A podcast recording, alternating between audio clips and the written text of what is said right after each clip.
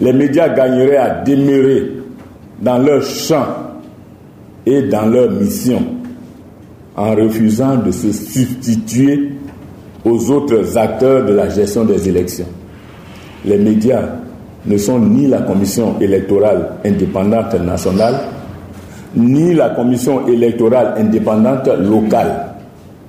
Les médias ne sont pas les partis politiques et les journalistes qui constituent la figure emblématique des médias ne sont donc pas les candidats au municipal ou au régional.